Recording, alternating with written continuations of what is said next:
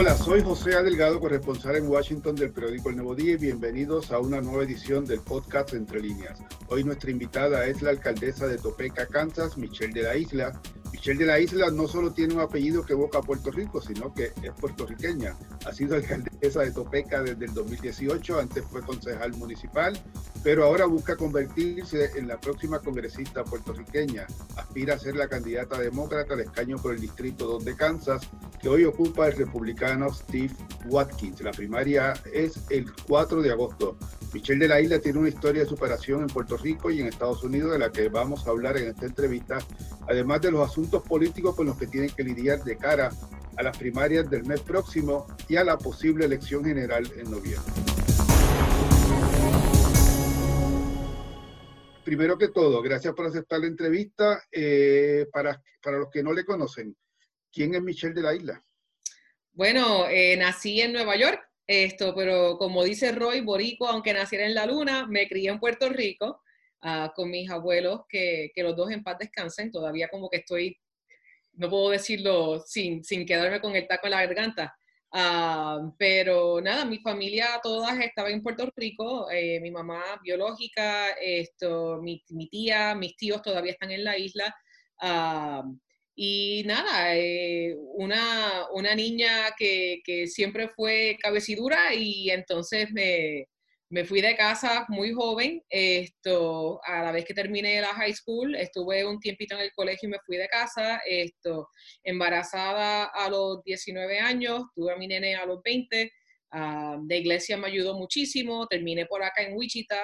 Um, en Wichita me gradué por fin después de ocho años de tratar de tener el bachillerato, así que yo hago el chiste de que tengo un PhD en mi bachillerato en biología molecular. Um, pero entonces cuando me gradué eh, fue bien interesante porque tú sabes que en Puerto Rico nosotros tenemos el dicho que la ropa sucia se lava en la casa. Y nosotros nunca hablábamos de nuestros problemas, de las dificultades que teníamos en nuestras familias mientras estábamos creciendo. Y cuando me gradué, empecé a trabajar en Upward Bound, que fue un programa que ayuda aquí estudiantes de primera generación de la universidad a que tengan acceso a, entrar a la universidad y a, seguir con un futuro. Y ahí fue la primera vez que yo me di cuenta que mi vida difícil no era solamente mía. Eh, me enamoré con la idea esta de darle voz a estas personas, porque muchas veces yo me sentía sin voz y me casé con un muchacho, un, un, divorcio muy difícil porque esto, soy sobreviviente de la violencia doméstica. Entonces, uh, nada, terminé aquí en Topeka, Kansas, que vine gritando y pateando porque yo no sabía dónde venía, ¿no? Y entonces, cuando termino por acá en esta ciudad, pues ahí fue donde conseguí ayuda del YWCA, que es la organización que te ayuda esto con los asuntos de violencia doméstica, me ayudaron con el divorcio, me ayudaron con terapias, empecé a trabajar con muchos programas para ayudar a adolescentes. y entonces con eso me, invitaron a participar en hacer el, el, redevelopment del downtown, porque estaban tratando de hacer esto, un revivamiento de, de, de cómo estaba la, el Main Street aquí en Topeka, y estaban buscando las voces de los jóvenes. Y entonces ahí me envolví, gracias a Dios, después de tratar por varios años, conseguimos el voto y ahí fue que me envolví en lo de la política. Jamás hubiese pensado.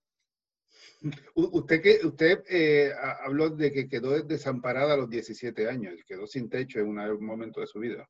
Por mi decisión propia, o sea, a mí nadie me votó de casa. Yo pasé una experiencia muy difícil en mi vida y esto, mi mamá y yo no, no, no estuvimos de acuerdo esto, en cómo, cómo ella respondió a la situación y yo pues me puse mis tenis, me fui a yoguear y me fui.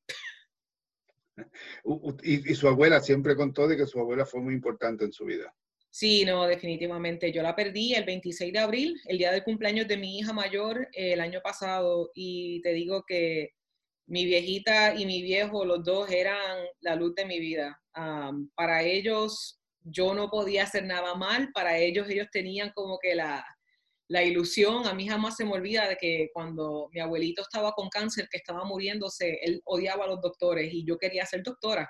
Y él me decía, yo no le hago caso a ninguno de ellos. Él les llamaba shoemakers. They're all shoemakers. What do you think? What do you think? Is this okay?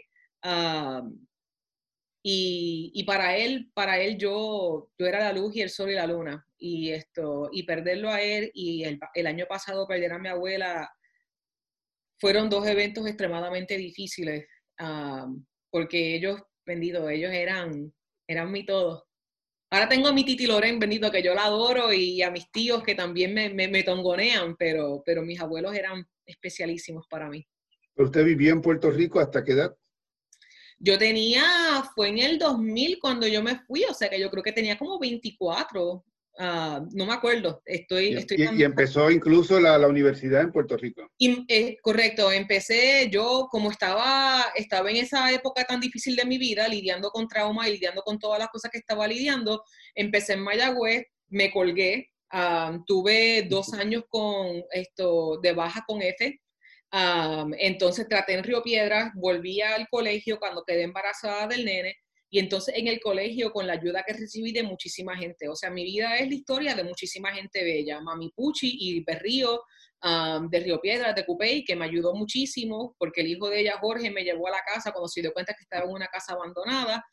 luego de eso, los panas de nosotros en Mayagüez, Fernán, Eric, Sosa, que en paz descanse, y, y Demian, que me dejaron quedarme en la casa de ellos mientras estaba embarazada para que yo empezara a caer otra vez en tiempo. sí, no te digo, eh, mi, historia es historia de, gente linda que me ayudó muchísimo. Hay tanta, tengo tanta gente que yo puedo escribir un libro de la gente solamente que Mami Rosa, que es mi, mi, otra madre, que fue la vecina mía, mucha gente bella que me ayudó a echar para adelante. Ok, y, hágame ahora la historia del, apellido, porque no hay cosa más curiosa, ¿verdad? Que uno estar fuera de Puerto Rico eh, y llamarse Michelle de la Isla. Mira, eso todo el mundo, si tú supieras cómo me dan esto, mal rato todo el mundo, dicen, ah, mira, esta se fue para, para Estados Unidos y se puso bien come, porque se cambió el nombre de la isla. Y la historia de, de la isla es que parece que fue, yo no sé, papito Dios que tuvo planes, pero el papá de las nenas, el apellido de él es de la isla. Entonces, cuando nos casamos aquí en los Estados Unidos, nosotros tomamos el apellido del esposo. Esto, y luego del divorcio, como es el apellido de mis hijas, pues yo decidí quedarme con el apellido. Entonces, pues fui de cambiar el, el apellido mío. Ahora soy Michelle de la isla. Entonces todo el mundo me dice, ah, te lo cambiaste. No, no es, es que fue el, es el, el apellido de, de, casada. Es el apellido de mis hijas, es lo que yo le digo a la gente. Oiga, cuenta, usted fue elegida en el, electa en el, en el 2018 como, como alcaldesa, ya lleva dos años en, el puesto. Eh, ¿qué, ¿Cómo ha sido la experiencia de, ser alcaldesa? Digo, usted había sido concejal municipal, usted ya tenía conocimiento de los asuntos del municipio. Eh, ¿Cómo está su ciudad? Mira, te digo que estamos como todo el mundo en un momento muy difícil en nuestra historia, eh, esto del virus ha sido extremadamente difícil. yo quedé electa el 7 de noviembre del 2017 y entonces el 28 de septiembre del 2017, justamente antes de la elección, nosotros pasamos por la tragedia de que un caballero, esto, mitad afroamericano, eh, de, nombre Dominic White, eh, fue baleado por nuestros policías cuando estaba corriendo porque ellos identificaron que él tenía un arma y le habían pedido, le iban a, le iban a, poner los handcuffs, pero él salió corriendo. Y entonces parece que fue a hacer el gesto y los dos policías dispararon. Eso fue el entrenamiento y el, y el, y el el debut mío de alcaldesa, que fue extremadamente difícil, porque a pesar de que yo fui electa en noviembre, yo no tomaba posesión hasta, hasta enero del 2018. Enero del 2018. Entonces, el alcalde que estaba presente, Dios lo bendiga, un hombre muy bueno, esto no quería lidiar con el asunto, porque era un asunto esto de, de, de, de, social profiling. Entonces, pues yo estaba súper metida trabajando con la comunidad, tratando de entender, pero él no quería hacer voz. Cuando llega enero, entonces ya estamos en, una, en, un ambiente muy, muy difícil porque llevan ya casi tres meses de la muerte de este caballero y todavía estaban haciendo abogacía porque querían ver el video, porque no sabíamos qué es lo que estaba pasando.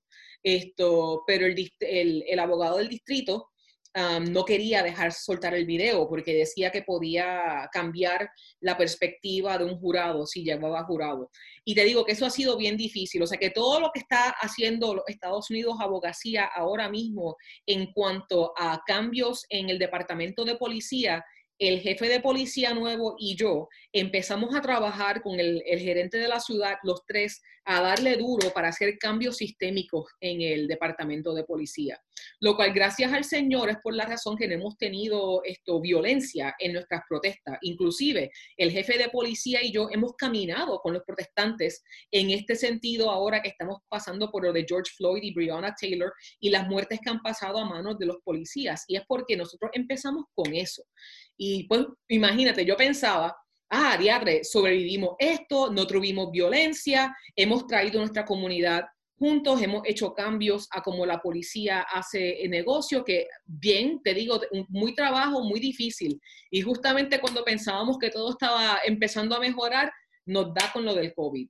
Y ha sido bien difícil como alcaldesa tener que tener dos voces diferentes, porque tenemos la voz de nivel federal que nos está diciendo que el virus no es tan importante. Digo, ahora están cambiando la canción, pero empezamos con esto diciendo que no era importante, que no era algo que nos debíamos preocupar, y nosotros empezamos sumamente fuerte. Cerramos la comunidad temprano para empezar a tener ah, las máscaras, las batas, tener todo lo que nos hacía falta, los ventiladores para los hospitales, para que entonces cuando ya empezáramos a reabrir la comunidad y empezar a mover la economía, empezáramos a tener un poquito más de control de cómo podíamos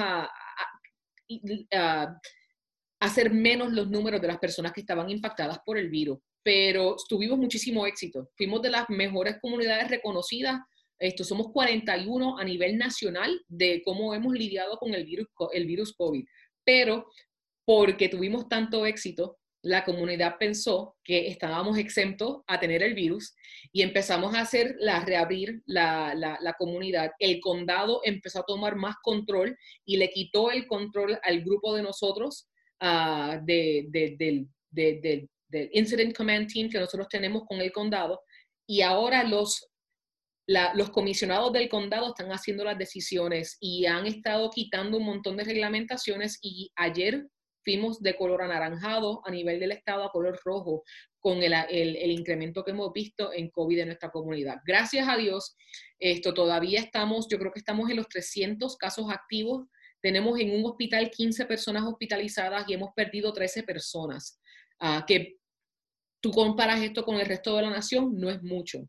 Pero para mí, cada vida es importante, especialmente con un virus que con una mascarilla y con cuidado personal podríamos evitar en nuestra comunidad. Pero pues imagínate, las personas están muy, muy desesperadas porque ellos se sienten que están quitándole su, sus derechos, ¿no?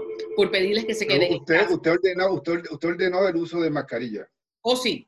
Esto, nosotros, inclusive, el condado había quitado, porque la gobernadora puso, ah, ahí tenemos un avión y el teléfono. Esto está, ah, la gobernadora había hecho un mandato el condado dijo que no lo iba a seguir. Y nosotros ya estábamos preparados la semana siguiente con una ordenanza para nosotros decir que sí, en la ciudad lo íbamos a hacer. Pero gracias a Dios el condado sabía que estábamos trabajando en todo eso y cayeron en tiempo y sí pusieron una, una orden la, política pública, bueno, no tanto la política pública, ¿verdad? Los mensajes políticos del presidente Trump, ¿usted cree que han tenido un efecto negativo en su, en su comunidad? Absolutamente, porque es muy difícil cuando tú tienes personas que no... Mira, el, el, la posición de nosotros como personas electas es extremadamente importante, porque nosotros entendemos que hay muchísimas personas que dependen de nosotros y de lo que nosotros estemos diciendo para entender si los líderes están diciendo la verdad o no. Entonces, hay un, grupo de personas, hay un contingente de individuos que están muy pendientes a lo que diga el presidente. Entonces, si el presidente dice, esto no es tan importante, esto es un virus que, que no es tan grande como la gente está diciendo, no tienes que usar mascarillas, aunque el CDC te dice, ¿qué pasa? Estás debatiendo lo que te dice un presidente en contra de lo que te dice el científico.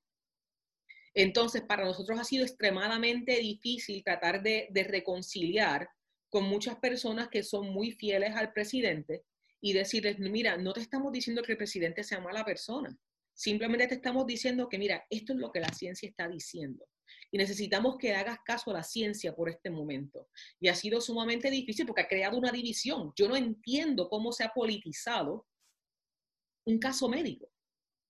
Es un virus. Y hasta el mismo uso de las mascarillas, una cosa Correcto, es ciencia, básicamente ciencia, que ha sido una pena, una pena ver cómo esto se ha politizado y, y ha sido muy difícil para personas como yo y muchísima gente y la gobernadora y todas las personas que estamos ahí frente a frente batallando este virus. Alcaldesa, en, términos de, de, su comunidad, eh, ¿cuán presente está la, la diáspora puertorriqueña allí? Para nada, casi, no hay, ni siquiera 100. Mira, en, en ¿Se conocen todos entre sí? Fíjate, ¿no? Esto, aquí, yo cada vez que veo una bandera boricua, ya tú sabes, eso es el corazón, se te, se te, se te excita rápido y uno como que, ¡ay, mira otro puertorriqueño! Esto, pero no, porque aquí todo el mundo, la cultura aquí en Estados Unidos es muy diferente que en Puerto Rico. Aquí la gente se levanta, va al trabajo y va para la casa. O sea que no hay tanto ese, ese, ese, ese, calor boricua. Eso yo lo creo con mis amistades, pero, pero eso aquí como que no hay mucho y como que no hay mucha oportunidad de, de, de unirse los boricuas. En Kansas City hay un grupo. Yo tengo una amiga Eva que tiene un grupo de boricuas que se reúnen de vez en cuando, pero ahora con COVID ni siquiera eso podemos hacer. Explíqueme un momento antes de pasar a la candidatura. El, el, en, en Topeca, ustedes, usted como alcaldesa es la jefa del gobierno, hay, hay, hay ciudades en que usted mencionaba tienen un gerente. Es mixto. ¿Cómo son sus funciones? Las funciones son mixtas en el sentido de que muchos de los alcaldes que tienen un administrador de la ciudad no tienen voto. Entonces solamente son parlamentarios. Yo tengo voto, tengo el veto, o sea que yo puedo anular cualquier ordenanza en la ciudad um, y trabajo cercamente con el, con el gerente de la ciudad. Esto, pero básicamente, o sea, para, para lograr algo en la ciudad, toman siete votos, uh, dependiendo de, de, la cantidad de mayoría que se necesite para que nosotros podamos hacer cambio. Pero ¿Y qué decisiones puede tomar el gerente por encima de usted? Bueno, no, no, él tiene administración de los empleados, pero el presupuesto es de nosotros. Ah, cuando hay algún problema en la ciudad en cuanto a sistema administrativo, quizá él lidia con el asunto, pero él nos incluye a nosotros en todos los asuntos. Y yo y él nos reunimos casi todos los días. Ah, que la, la, relación que tenemos es muy bonita. Bueno, ¿por, por qué aspira al Congreso? Mira, eh, sinceramente yo no estaba pensando que iba a hacer esto. Um, en, para enero del año pasado yo empecé a tener eh, personas que vinieron donde mí que me estaban diciendo, mira Michelle, esto de verdad pensamos que tú serías tremenda candidata para el Congreso. Y yo en ese momento estaba muy negativa para hacer eso, porque yo dije, mira, hemos hecho muchísimo en la ciudad de Topeca, yo tengo tremendo trabajo, además de ser alcaldesa, mi vida está muy estable, de verdad que yo no quiero ese problema, así que vete para otro con eso. Pero ¿qué pasa? Que en ese momento alguien decide correr, una dama dulcísima, se llama Abby, pero Abby no tuvo mucho éxito recaudando fondos. Entonces, a mitad de ella empezar a correr, se retira de la, de la carrera y en ese momento el, el candidato ahora mismo, el, el, el incumbente, tuvo problemas bien serios, a nivel de que pensaban que en agosto él iba a, a, renunciar a su, a su posición. Entonces, eso nos hubiese dado la oportunidad de hacer una elección especial que básicamente era con los delegados haciendo los votos para ver quién, quién, uh, quién era el candidato y hacían una elección especial. Pero entonces ya no teníamos a la persona y entonces empiezan, no, mira Michelle, que mira los asuntos que este muchacho está teniendo, por favor considera correr. Dije yo, todas las decisiones las corro por mis hijas. Y las nenas me dijeron, no, mamá, tienes que hacerlo, tienes que hacerlo, vamos a... Y yo dije, mira, espérate, antes de hacer alguna cosa, yo no hago las cosas esto a lo loco, así que vamos a mandar cartas a través de todo el distrito a personas que me puedan explicar cuáles son los problemas que el distrito tiene, porque yo no me voy a tirar a una posición política porque yo piense que yo soy el mejor candidato, sino yo tengo que entender cuáles son las situaciones. Entonces, esto, después de 400 cartas que mandamos con mi resumen y con una carta introduciéndome, empezamos a hacer llamadas. Y las respuestas fueron, o sea, estremecedoras. Mira, que tengo dos historias que se me quedan en el corazón bien fuertes. Dos veteranos uno en Lecompton y uno en Atchison, que me estaban contando que antes de recibir terapia para el cáncer, lo primero que les hacen es que los llevan a un cuarto de asesoramiento financiero para ver cómo van a pagar por el cuidado médico. Y, y es como que yo, yo, me quedé con la boca abierta y yo, ¿qué? ¿Qué? Pero espérate, pero estos son veteranos. personas que dieron su vida por la nación. Esto, aprendí sobre que en el 2003 nosotros cuando hicimos el Medicare, que es el cuidado para, para mayores de 65 años, nosotros decidimos no negociar el costo de las prescripciones médicas.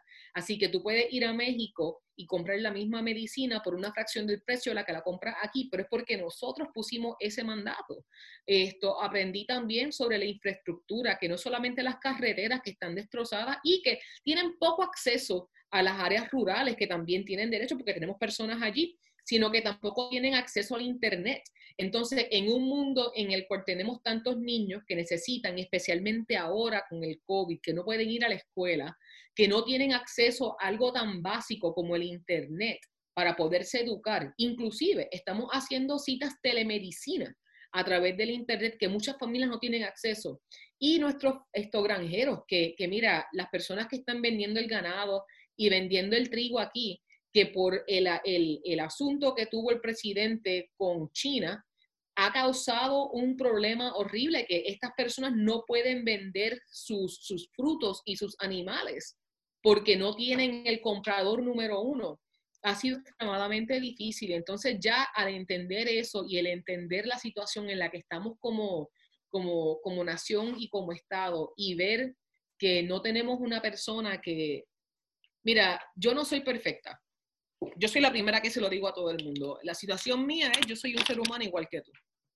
Pero lo que yo tengo que es diferente es que yo entiendo lo que es no tener dinero, yo entiendo lo que es estar enfermo y no tener acceso al propio cuidado médico que te hace falta. Y entiendo lo que es tener que decidir si vas a pagar la renta, porque mis hijos nunca faltaron comida. Pero si yo voy a pagar la casa y voy a pagar el agua o la electricidad. Y muchísimas veces lo que pasa en esta nación y lo que pasa en Puerto Rico también en todos lados, esto es un, problema que es nacional, es endémico, pasa en todos lados, es que, que lamentablemente las personas que están a cargo son personas que nunca han tenido necesidad. Y lo que yo entendí de las personas en mi distrito es que había muchísima necesidad. Y yo entiendo la necesidad. Entonces, pues yo estoy dispuesta a, a, tirar mi nombre ahí para ver si yo puedo entonces no usar mi voz sino levantar las voces de las personas que están en Kansas, que han pasado por las cosas que yo he pasado, para Dios mediante poder encontrar soluciones. Y la otra cosa que es importante, mira, Kansas es un estado rojo, pero yo llego aquí casi ocho años sirviéndole a este estado sin tener ningún tipo de problema, ni escándalo, ni revoluce, y trabajando tanto con republicanos como demócratas. A mí no me importa el partido, a mí lo que me importa son los asuntos de la gente. Y por eso fue que decidí correr. ¿El, candidato eh, en primaria es un candidato de fuerza o, es un candidato eh, débil? Bueno, mira, el candidato, el que está ahora es el que está como congresista. No, no, digo yo, usted tiene primaria el 4 de agosto. Bueno, yo tengo una primaria, pero fue un muchacho que se graduó de la universidad recientemente y tiró su nombre el último día. Por, eso le pregunto, porque sé que el Comité Electoral de los Demócratas eh, la está apoyando, ¿verdad? Y, el que, y, el que, le está apoyando, pues da uno la percepción de que, de que es una primaria que, que ellos ven eh, de, que está clara. Sí, que, básicamente, exacto. Que gran favorita. este, pues eso le preguntaba si era un candidato de fuerza o un candidato... Pues, no, no, no. Él, nosotros no sabemos por qué él decidió correr. aparente, él es, la diferencia entre él y yo es que él es súper progresista. O sea, él es súper a la izquierda, esto, las ideas de él son súper extremas. Entonces, él parece que decidió a la última hora tirar su nombre, pero que cuando tú ves la página de él, él lo que quiere recaudar son, yo creo que son 5 mil dólares. Que yo no entiendo cómo 25 condados con cientos de miles de personas, tú vas a poder llegar a ellos con 5 mil dólares. Y no tiene grupos de base apoyándolo. Este, como Correcto. Hay, hay, hay, gente de izquierda dentro del Partido Demócrata que con sectores de base han dado sorpresa en, los últimos Correcto. años. Él, ¿Usted cree que no es ese tipo de candidato, que no tiene una base de sólida en su No, no creo que tenga una base. Y nosotros inclusive, y yo no, yo no tengo nada en contra del caballero, al contrario, me, me alegra que haya alguien tan joven que tenga ese ímpetu y que se haya tirado ahí a correr esto para una posición de Congreso. Uh, pero me extraña que haya pasado tan a la última hora y sin el deseo de recaudar los fondos que son necesarios. Te digo, a mí no me gusta esto de la politiquería de estar recaudando fondos para pagar, para... Eso es una cosa que me encantaría cambiar. Ah, pero bienvenida a la candidatura al Congreso, que si es elegida, esto es cada dos años. Exacto, pero esto, pero sé que hace falta dinero para tú comunicarte con la gente. Entonces, pues no sé cuál es el, no, no, sé cómo va a funcionar para él, pero le, le deseo lo mejor, ¿no? Ok, usted busca el escaño que ocupa hoy el congresista republicano Steve eh, Watkins. Él ganó por solo 2.239 votos, votos en el, en el 2018, eh, pero eh, había una candidata que, que, sacó, si no me equivoco, sobre 14.000 votos del Partido eh, Libertario. ¿Cómo usted ve esta próxima elección? ¿Hay, hay, hay, otros candidatos de otros partidos, así, adicional? Bueno, yo sé que Watkins todavía tiene que superar una, una primaria también, ¿verdad? Pero si, si fuera el que fuera, el candidato republicano frente a Michelle de la Isla en, en noviembre, eh, ¿usted, ¿usted percibe que vaya a haber un tercer candidato o esto es una medición de fuerza directa entre demócratas y republicanos?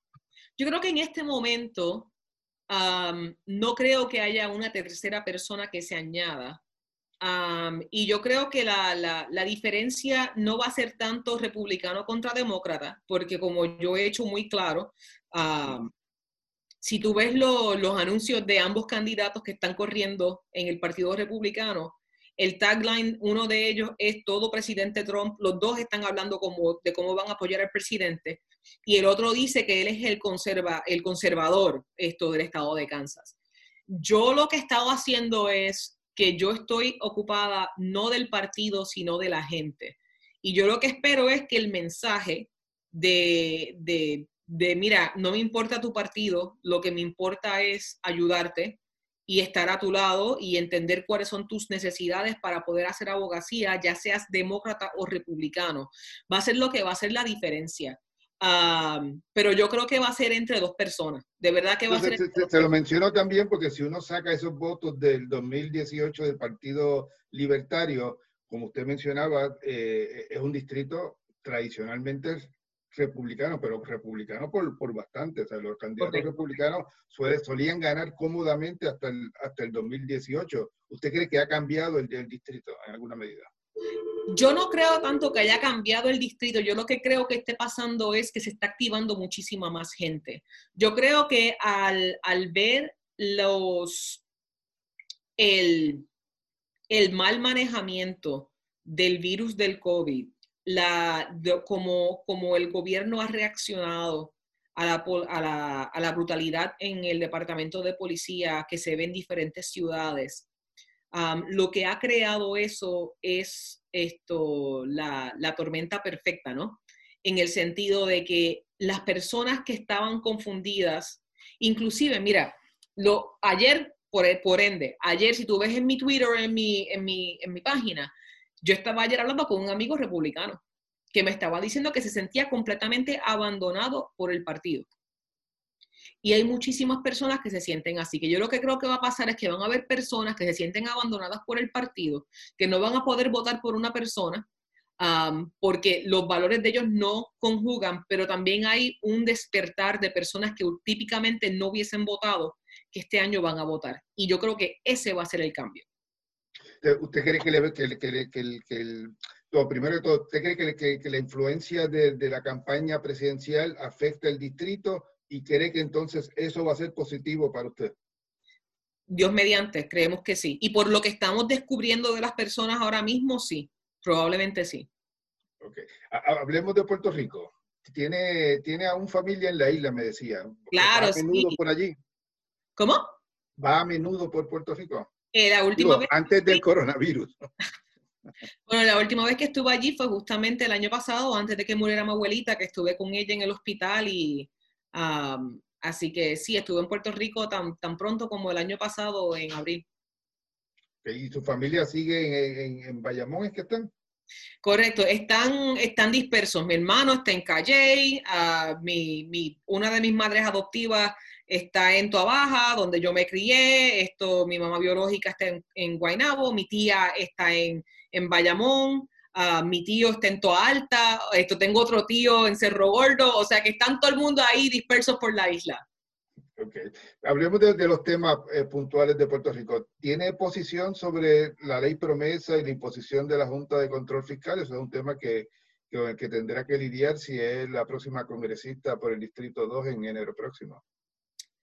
Eh, no me quiero tirar a hablar sobre, sobre posiciones, especialmente de Puerto Rico, porque mira, yo lo que quisiera hacer es sentarme con personas en la isla que me, me, ayuden a entender mejor las posiciones y las situaciones que estamos pasando y cómo poder ayudar mejor. Yo te puedo hablar de lo que yo sí voy a hacer a la, a la, a la entrada. Esto, yo estoy absolutamente avergonzada del hecho de que la isla de Puerto Rico, desde Huracán María, no ha recibido la ayuda que se supone que haya recibido. Um, la isla no se ha tratado como, como una isla y como el, el, el gran uh, partner estratégico que es Puerto Rico para los Estados Unidos. Estoy uh, muy preocupada sobre el impacto de la ley Jones uh, en la isla, esto, de cómo la, está. Las normas de cabotaje, la, la, la obligación de transportar eh, carga entre, entre puertos de Puerto Rico y Estados Unidos. Correcto. Estoy también extremadamente preocupada esto con la situación económica en la isla. Por ejemplo, un enfermero en Puerto Rico va a la escuela por cuatro años y se gradúa de enfermería y lamentablemente cuando va a trabajar, cuando yo estaba en la isla la última vez hablando en la graduación de una universidad, me estaba diciendo la presidenta de la universidad que lamentablemente se gana aproximadamente siete pesos la hora. Entonces, ¿cómo vamos a esperar a que nosotros, nuestra gente, pueda sobrevivir en Puerto Rico y tener éxito? Eh, o sea que hay tantas cosas que están pasando en la isla que yo tengo esto, entendimiento completo de ello, que yo sí quiero hacer abogacía, porque el, el, trato que ha pasado con nuestra isla ha sido horrible. Y después recientemente escuchar que aparentemente hubo consideración de vender la isla como si fuésemos propiedad.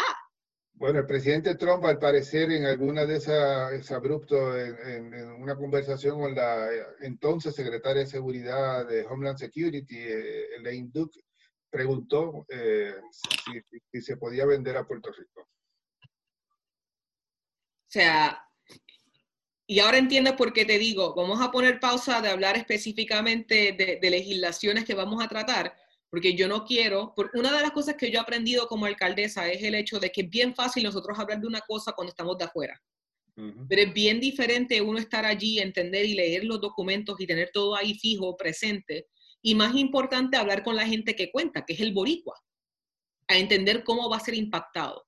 Y eso es una de las cosas que yo me quiero asegurar. A la vez que yo llego al Congreso, yo quiero empezar a, a, a entender quiénes son los contactos críticos que tenemos que tener en Puerto Rico para poder servir al puertorriqueño a la misma vez, porque el puertorriqueño es americano. Oiga, y, en ese tema, el tema de, del estatus político, ¿tiene alguna posición en términos del futuro político de Puerto Rico? Mira, te digo sinceramente, yo, a mí me encanta el hecho de que nosotros tenemos como todo boricua, ¿verdad? Somos orgullosos, orgullosos de tener nuestra Miss Universo, de tener nuestra bandera, de tener tantos campeones nacionales, pero al fin y al cabo no es lo que yo quiera, es lo que quiere el público puertorriqueño. Y si el público puertorriqueño está en el punto y en el proceso de que quiere convertirse en Estado, yo creo que nuevamente es lo que el público quiere. Um, y yo creo que eso es lo que el público ha dicho. Okay. El, el, el, el, debate en términos de estatus, y lo, en el Congreso se enfrentará sin duda frente a ello. Hay, hay un sector de, de, del, digamos, el caucus, eh, entre comillas, boricua de, del Congreso, eh, que cree que Puerto Rico eh, ya votó por la estadidad o que ahora este referéndum estadidad sí o no eh, es el correcto, el, el, el, el, mecanismo correcto. Hay otros como eh, Nidia Velázquez y, y Alexandre Ocasio Cortés que piensan de que el Congreso debe ofrecerle a Puerto Rico todas las alternativas de estatus, que Estados Unidos nunca le ha ofrecido a Puerto Rico ni, ninguna, ninguna consulta con, con alternativas de estatus. La única vez, como usted sabe, fue la, el referéndum de, de, la ley de relaciones federales y la constitución de la y la alternativa era el así o no. ¿Qué, cómo, cómo, enfrentarse a ese debate? Digamos que, que, Puerto Rico vota en noviembre por la estadidad. Eh, ¿Cómo se cumple el, el, proceso de libre determinación si Estados Unidos nunca le ha ofrecido alternativas a la isla? Mira, te digo, esa es tremenda conversación. Y por eso fue que yo te dije, cuando empezamos esta conversación, que yo creo que lo más importante es consultar al pueblo boricua. Ah, y si el pueblo boricua lo que quiere es la oportunidad de alternativas, pues entonces debemos hablar de alternativas. Pero primero que nada, lo que tenemos que hacer es volver al pueblo y, hablar con el pueblo para ver qué es lo que quieren. Y tú tienes razón, el referéndum fue esto, sí o no. Pero tú tienes razón, o sea que si tenemos que tener otra vez la conversación para ver cuáles las opciones que quiere el pueblo, pues entonces vamos a tener esa conversación. ¿Tiene amigos en la política puertorriqueña? Esto, conozco personas en ambos partidos, fíjate, pero no, que, no te puedo decir que tengo como que una amistad así súper close. cuando tuve el honor de conocer a Carmen Yulín en esto, City Lab, que fue en un evento en, en, ah, en, en, DC, en Washington, DC, que estábamos hablando sobre el huracán María y cómo se recuperó la isla a través del, huracán María. Inclusive me dio una gorra con la isla, la bandera de Puerto Rico, que la tengo en casa, con Checho la celo, como no te puedes imaginar. Y también cuando quedé electa alcaldesa, esto conocí a Miguel Laureano, que es demócrata. Este, senador. Exacto, senador Laureano, que inició contacto muy amigable, mira que aquí estamos en Puerto Rico, inclusive que cuando las cosas pasaron con María, yo envié de, parte de Topeca libros y esto, artefactos para la escuela para los estudiantes del distrito de él, porque nosotros estábamos tratando de buscar cómo íbamos a ayudar a Puerto Rico.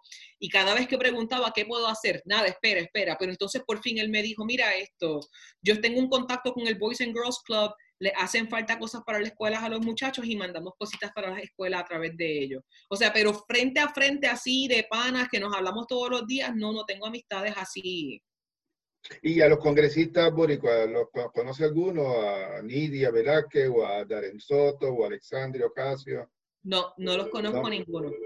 Okay. ¿Y, el, y el, la vinculación con el DCCC, con el Comité Electoral de, de los Demócratas, eh, me imagino que es súper importante para su campaña. La han seleccionado como una de las cuatro, es, uno, es uno de los distritos donde ellos han decidido invertir con fuerza, porque evidentemente sería porque le ven con posibilidades de triunfo. Es muy competitivo tener el, el, el, el vaqueo de ellos. Mira, son solamente 24 de las campañas políticas que hay nacionalmente ah, que ellos van a darle apoyo. Esto, así que nosotros estamos súper orgullosos que somos uno de 24.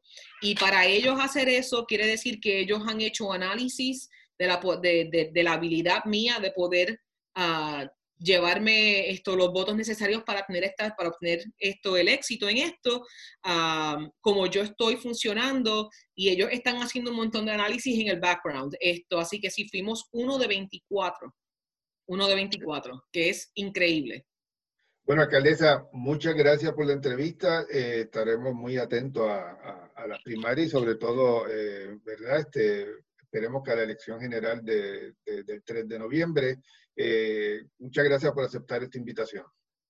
No, muchísimas gracias. Oye, y si, y si, te puedo tomar la libertad a decirle algo a mi gente en Puerto Rico. Claro que sí. esto, los quiero mucho, la isla y todos ustedes y las necesidades que están pasando todos, de verdad que yo no soy la única, habemos un montón de boricuas aquí en Estados Unidos haciendo abogacía. Hay un grupo que se llama Powerful Puerto Rico que está haciendo abogacía. Tenemos al senador Gustavo Rivera en Nueva York, tenemos gente esto, en, en, Minneapolis, tenemos una senadora en Minneapolis, tenemos gente boricua en todos lados y a todos niveles.